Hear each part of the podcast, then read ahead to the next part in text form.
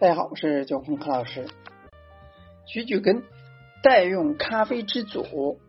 一道专员的命令呢，可能一瞬间呢会变成一个可笑的谬论。一八零八年，图鲁兹商会发布了一个公告，如果说能发现重要的医学物质，或者说生产出可替代人们一习惯的果汁和咖啡的奢侈品。而同时既不降低饮品的质量，又不超过他们的平均价格，将受到奖励。那奖励政策之下的很多医药产品呢，尤其是蔗糖，都顺利实现了更新换代，却只有咖啡走不通这条路，因为在法国找不到具备咖啡的两种主要特性的物质。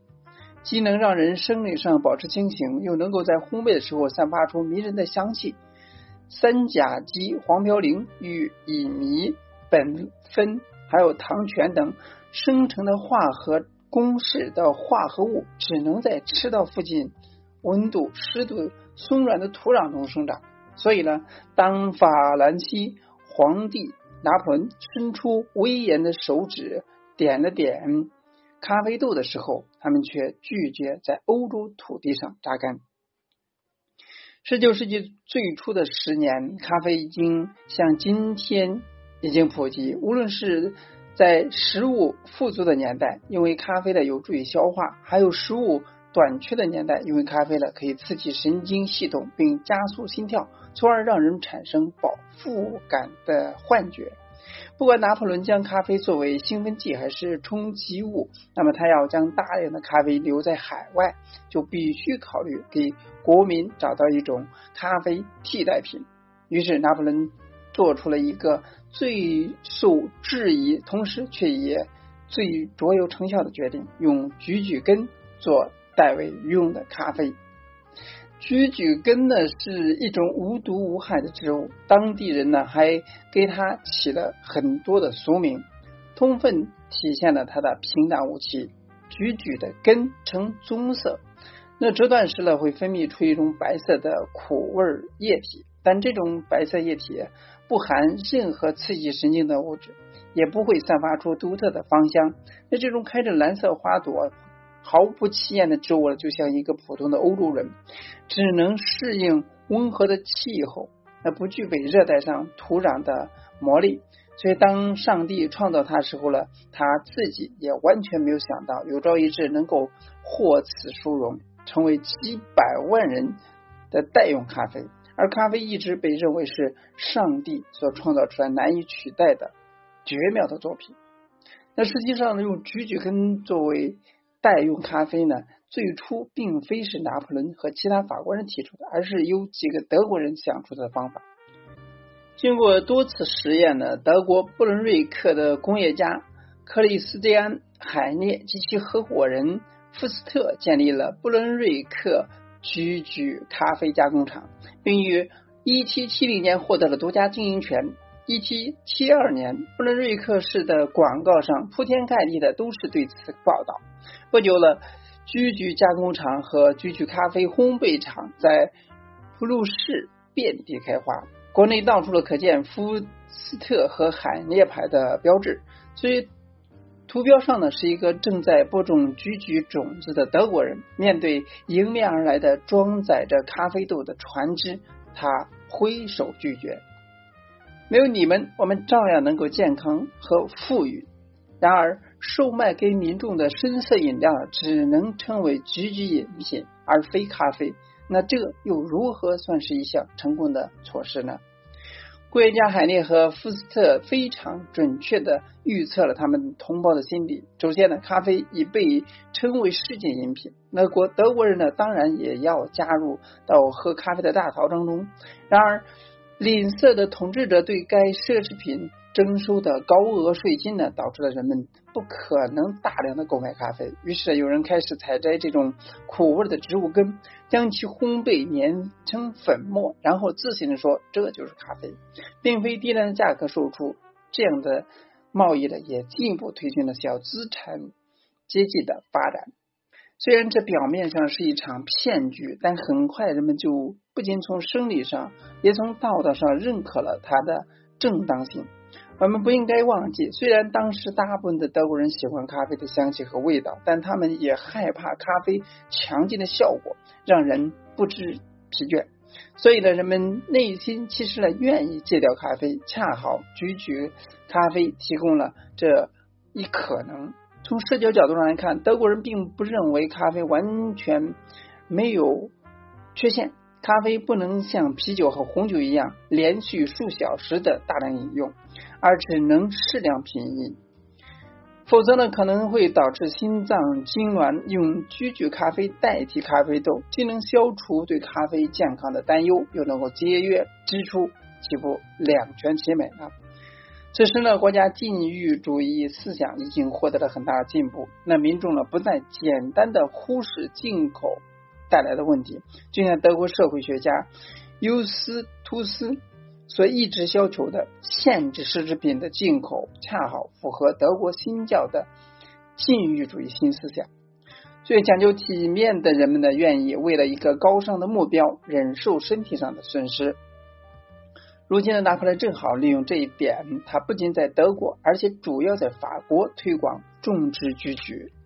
然而，他。建立的代用咖啡产业在百年后的第一次世界大战期间遭受到重创。从一九一七年的报纸当中读到，当时德国菊菊已消耗殆尽，于是德国人开始寻找各种代替品，菊鱼和大力菊的块茎，还有蒲公英根，还有芽松鼠、菊花种子、豌豆、土豆、野豌豆。角豆、七叶树薯，还有芦笋的种子和茎。在这期间呢，还出现了用葡萄酒酵母和啤酒酵母制作的咖啡，从而避免了那些无法戒掉咖啡的人自己将仅有的谷物用来烘焙咖啡。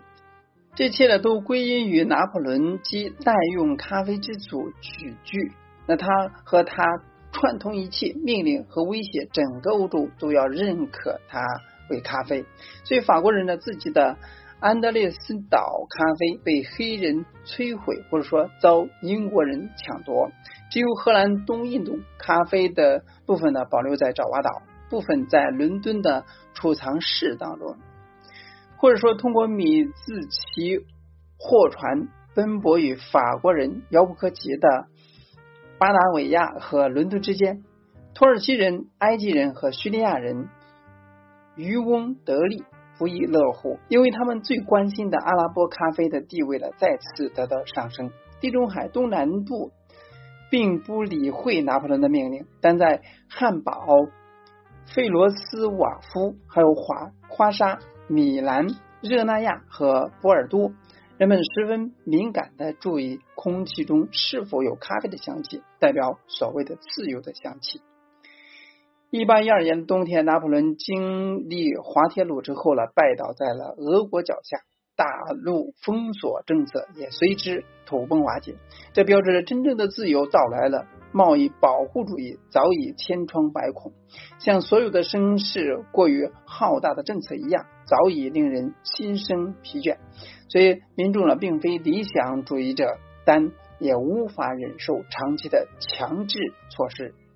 虽然最初法国以不依赖英国为荣，但很快就面临走私贸易问题，因为法国的盟友们并未感受到这种荣耀，并且呢，这种情绪呢很快蔓延到法国的本土。作为实力强大的民族，他们很难承受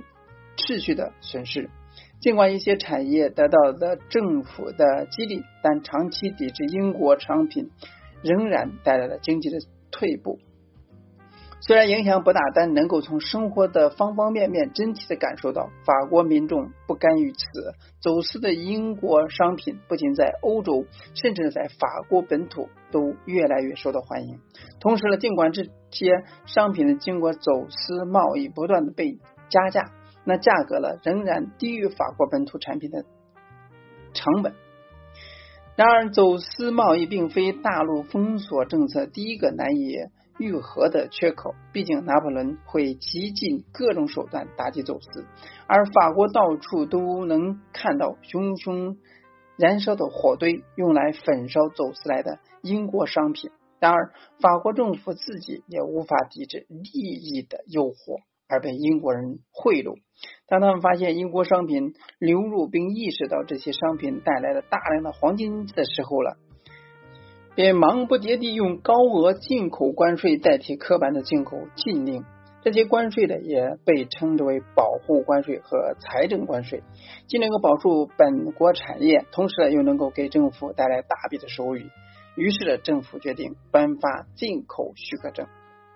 法国政府的目的达到了，那法国和德国公司购买进口许可证支付的大笔金额呢，极大的充实了法国的国库。